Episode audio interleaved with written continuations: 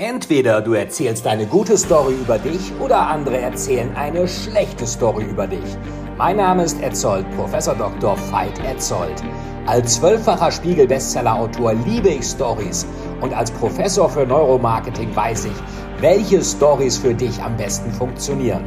Ich unterstütze Unternehmer und Geschäftsführer dabei, mit der perfekten Story dein Unternehmen, dein Produkt und dich selbst einzigartig zu positionieren und zu vermarkten. In einer Welt, in der scheinbar alle das Gleiche machen, ist deine Story dein unfairer Wettbewerbsvorteil. Deine Erfolgsgeschichte beginnt hier und jetzt. Du bist im Story Selling Podcast und es gilt, to tell is to sell. Was will eigentlich Strategie? Da gibt es ja immer diese schönen politisch korrekten Aussagen, ja, Wettbewerb und Wettbewerbsvorteile generieren und wie auch immer. Eigentlich der richtige Begriff, was will man mit der Strategie? Das wahre Ziel jeder Strategie ist es, aus einem Teilmarkt ein Monopol zu machen. Das wahre Ziel jeder Strategie ist es, aus einem Teilmarkt ein Monopol zu machen und hier dann praktisch der König oder die Königin des Schachspiels zu sein. Und das wird leider oft vergessen. Wer den Markt ganz beherrscht, der gewinnt. Charles Darwin sagte, wenn eine Spezies mit gleichen Merkmalen das gleiche Biotop wie eine andere Spezies bewohnt, wird eine von den beiden Spezies aussterben, sagte schon Charles Darwin.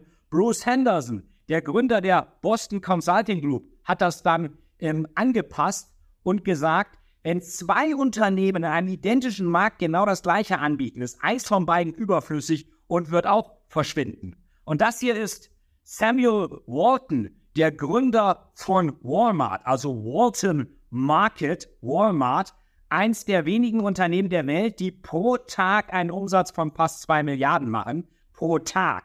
Und der sagte, es gibt nur einen Chef, den Kunden, denn er kann jeden feuern. Vom einfachen Mitarbeiter ganz unten bis zum Vorstandschef ganz oben. Ganz einfach, indem er seine Produkte künftig woanders kauft. Und da gilt dann letztendlich der schöne Spruch von Charles Terito, if you're not at the table, you're on the menu. Entweder du bist auf der Gästeliste oder du bist auf der Speisekarte.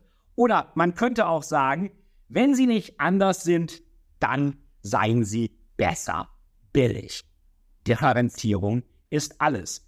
Und die Frage ist auch, müssen sie eigentlich riesig groß sein, gleich zu Beginn? Julius Caesar sagte so schön, besser der Erste in einem Bergdorf als der Zweite in Rom. Und daran hat sich ein Mensch gehalten, nämlich ein gewisser Mark Zuckerberg. Ähm, es muss nicht immer groß starten. Das ist Mark Zuckerberg, damals im Studentenwohnheim der Harvard University. Und Facebook war zuerst Marktführer, ja, wo war es Marktführer? In dem Harvard-Wohnheim, dann in Harvard, dann bei Universitäten der Ostküste, dann bei Universitäten der Westküste und dann schließlich weltweit und auch nicht nur bei Universitäten. Also Unternehmen, die einen großen Markt dominieren wollen, fangen sehr oft in einem eher kleinen Markt an.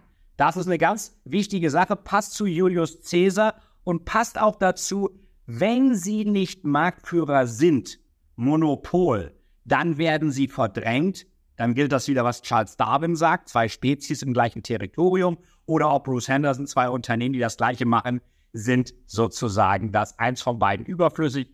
Und Mark Zuckerberg hat viel von seinem Mentor Peter Thiel gelernt, der schon sagte, Wettbewerb ist Mist, Competition is for losers, Wettbewerb ist für Verlierer. Deswegen fragen Sie sich, was ist Ihr riesiger Wettbewerbsvorteil, der Sie gut und einzigartig macht und Kundenwünsche noch mehr bedient als alle anderen.